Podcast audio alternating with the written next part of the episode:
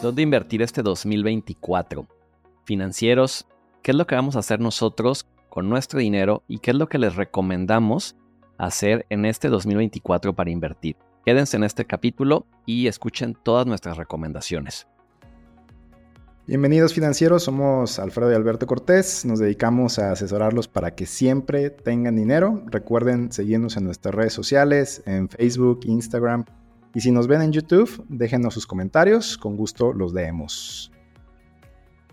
Pues muy bien, ya comenzó el año, eh, estamos grabando este episodio a comienzos de enero y primero que nada me gustaría mencionar que si tienes el propósito de invertir, de ahorrar, es algo que tienes que tomar acción ya. No te tienes que esperar. Estaba viendo esta mañana una imagen donde un estudio dice que el 80% de los propósitos de año nuevo se olvidan para el mes de febrero. O sea, la mayoría de los propósitos se van por la borda. Todo eso que dijiste y que pensaste el 31, el primero, el 2, de bajar de peso, de comer bien, de dormirte temprano, de aprender un nuevo idioma o de ahorrar e invertir, si no pones acción ya, eso lo único que va a suceder es que en 2025 vas a estar igual. ¿Tú qué piensas de eso, Alberto? Sí, yo creo que nos ponemos muchos propósitos de año y yo creo que ahí comienza el error, ¿no? O sea, como que nos, nos ponemos en un modo de querer hacer todo lo que no hicimos el año pasado y no nos enfocamos en, algo, o sea, no priorizamos algo y como son tantas cosas las que queremos cambiar, pues obviamente nos abrumamos, se nos hace complicado y el, los días, como dices, te olvida ya dormirte temprano y luego ya no vas al gimnasio y luego ya te gastas el dinero. Yo creo que sería como poner prioridades, ¿no? A lo que quieres lograr y, y dicen que ya después de unos 20 días, un mes, se hace hábito, entonces ahí ya pasas al siguiente, al siguiente propósito, por así decirlo, ¿no? Sí, correcto. Y bueno, el primero, em, lo primero que vamos a hablar aquí es qué haríamos nosotros, este, o qué vamos a hacer nosotros este 2024. Y en lo personal, mis planes durante este año tienen mucho que ver con seguir invirtiendo en instrumentos como los CETES, como em, cualquier instrumento que me dé arriba del 10% anual.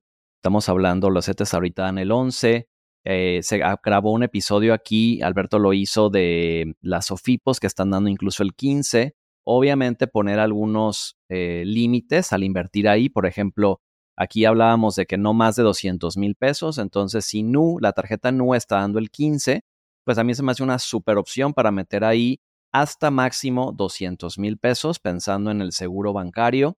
Eh, otra recomendación es invertir en un PPR. Yo ya tengo mi PPR desde hace algunos años. ¿Qué es un PPR? Es un plan personal de retiro deducible de impuestos. Ninguna otra inversión te va a dar un retorno de impuestos de casi el 30% o incluso un poquito más. Entonces, si ustedes pagan impuestos, son em, asalariados o son personas físicas con actividad empresarial, eso significa que estás pagando ISR y si no tienes un PPR estás perdiendo dinero. Y una tercera inversión para mí sería obviamente seguir en la parte de acciones y bolsa de valores, pero eh, paulatinamente, o sea, meter una cantidad cada cierto mes. Ahorita ya eh, la bolsa mexicana y la bolsa de Estados Unidos, según yo, han tocado históricos, ¿no, Alberto? Eh, entonces, ahorita digamos que es meterle, o sea, es pensar en estarle metiendo un cierto monto cada mes, por ejemplo, y pues el, ese tipo de inversiones a largo plazo. Oye, ¿y no mencionaste bienes raíces? ¿Este año no vas a invertir en bienes raíces? No, estoy decepcionado. Esa es la palabra.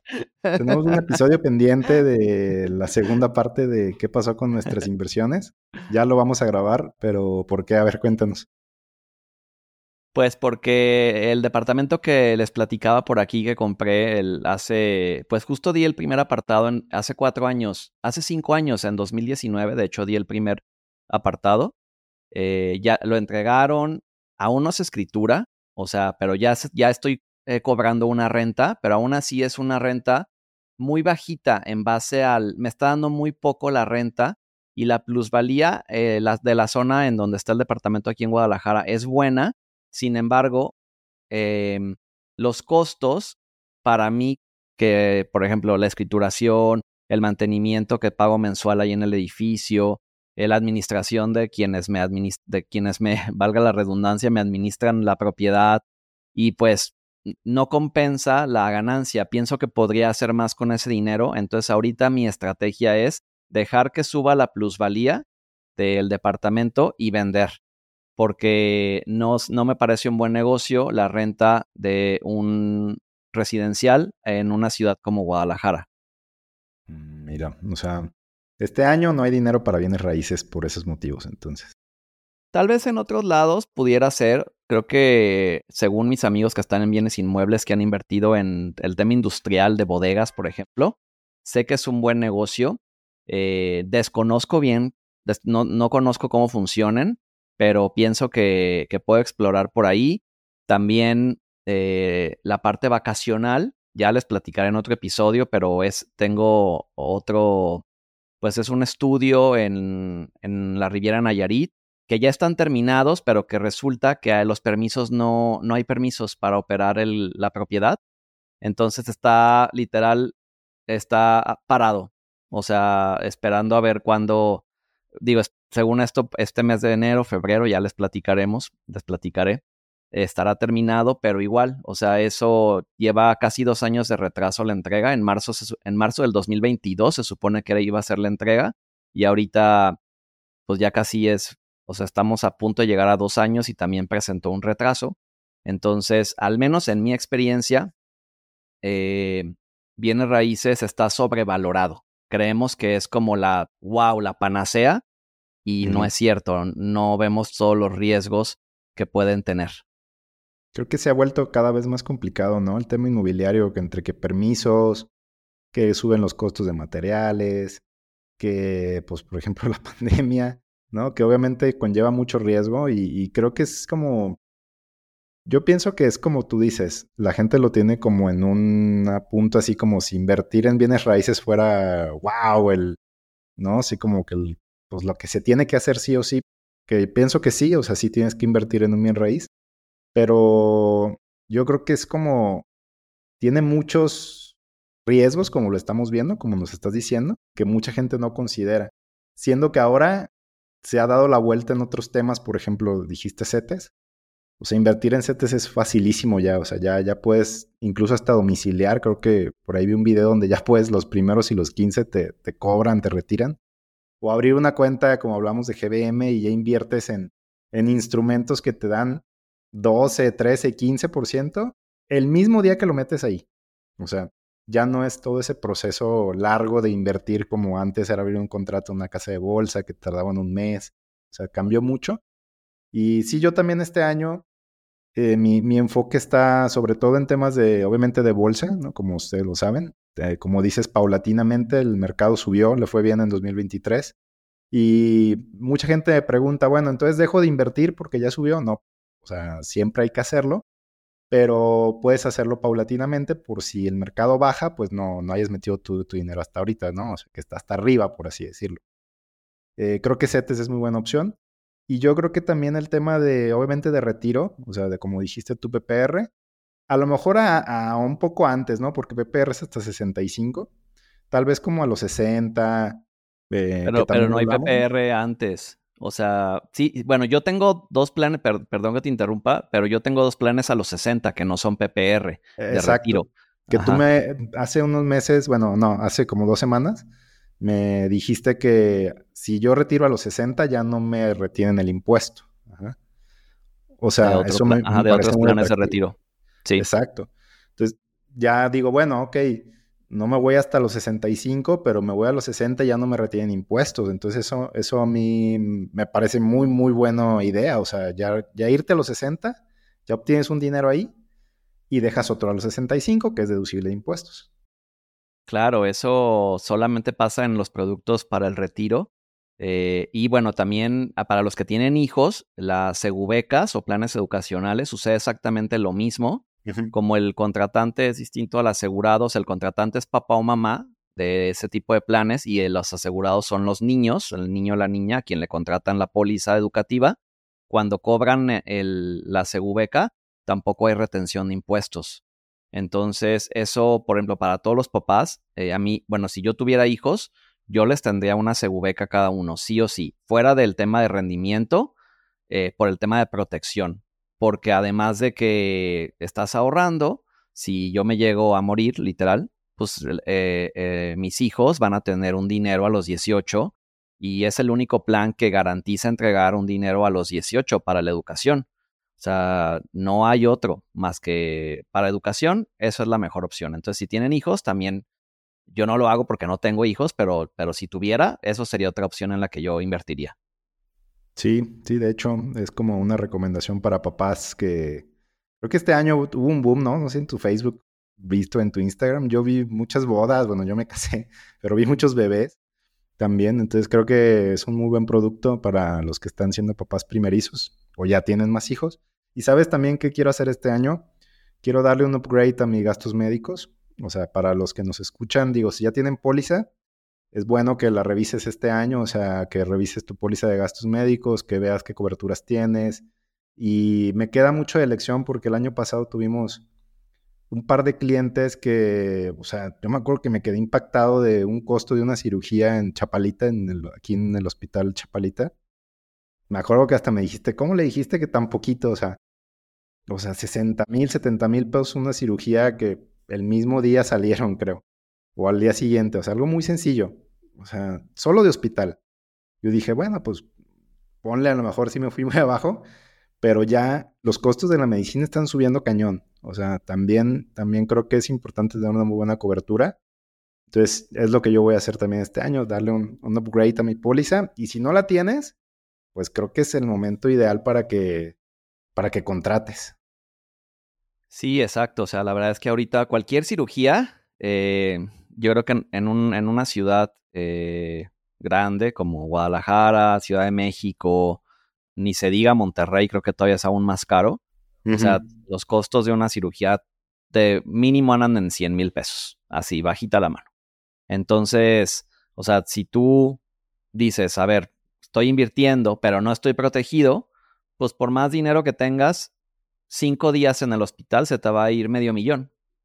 Así de fácil. Entonces, de, nada te va a servir tener inversiones del 15% en NU o, en, o el 12% en CETES si no tienes una protección para que en caso de que algo te pase, pues que no se vaya. O sea, los bienes no son para remediar los males. Eso quítenselo financieros. Eso es pensamiento de hace 100 años. Así pensaban nuestros abuelos y a lo mejor algunos de sus papás y a lo mejor lo han, estoy seguro que lo han escuchado, pero eso no debe ser así. Los bienes no son para remediar los males. El patrimonio debe conservarse y protegerse a través de seguros, no de andar vendiéndolo cuando se ofrezca. Sí, digo, o sea, es un, eh, no es, un, no es una buena manera de pensar, exactamente. Pero mm, sí, hay que ser muy conscientes de eso. Em, hay gente que dice, eso no va a pasar a mí, ojalá no te pase nada. O sea, nosotros no somos de los que andamos como pensando que, ay, a ver, ¿qué te pasa, no? no, no, no. Pero sí somos muy conscientes y claro que sí hay gente que nos ha dicho, no, no quiero el seguro que me ofreciste. Está bien, no pasa nada. Pero yo creo que sí vale la pena que lo tomen en cuenta que planeen este año y que no solo como eh, la frase que tenemos ahí de Maurice Dieck, que le, hacemos mucho, que es escudo y espada. O sea, sí, es, un momento de estar activo, de invertir, de aprovechar tasas, pero también no dejes de protegerte a ti financieramente, ¿no? O sea, en el aspecto de seguro de gastos médicos. A tu familia, o sea, ¿no? O sea, si tienes hijos, un seguro de vida también es esencial. O sea, ahorita acaba de fallecer este seguro el Char Tank famosísimo, ¿no? Mm, Carlos Bremer, o sea, o sea, imagínense, a lo mejor él no, tiene problemas económicos, ¿no? O sea, de que ay, su familia no va a poder vivir, no. Pero imagínense todo el dinero que, que hereda, por ejemplo, los impuestos que van a pagar. Entonces, para eso también se usa un seguro de vida, para pagar los impuestos que trae una herencia. Y bueno, si estás comenzando, si tú dices, a ver, me están hablando de inversiones súper sofisticadas, bájenle tres rayitas financieros, todos empezamos por algo. Y les cuento, cuando yo inicié a invertir, mi primer meta fue abrir un seguro de ahorro. Eso fue lo primero que hice.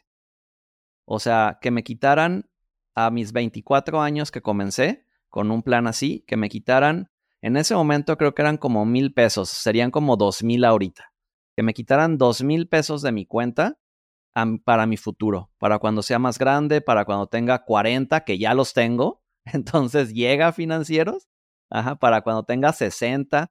Entonces, un seguro donde me estén quitando cada mes una cantidad y me obliga a ahorrar. Por ahí es donde hay que comenzar. Esa sería la recomendación porque te haces el hábito y porque si hoy dices, es que yo no tengo nada de eso, yo solamente quiero comenzar a ahorrar, mi recomendación, no sé tú Alberto, sería abrir una póliza de ahorro que te estén quitando cada mes un cierto ahorro y que nosotros te podemos asesorar en base a tus gastos de cuánto te conviene hacerlo. Sí, definitivamente. Es la base, el hábito, la base, ya después subes a otro nivel y te vas a una parte más sofisticada, como dices, inversiones o gastos médicos. Yo creo que gastos médicos vale más la pena. Y ya después inversiones. Pero nosotros te ayudamos a que inicies a invertir este 2024. Si ya lo haces, felicidades. Es momento de dar el siguiente paso. No te quedes donde estás. Esa sería mi recomendación. Sigue viendo qué sigue. O sea, tienes PPR, no tienes PPR. O sea, ya inviertes.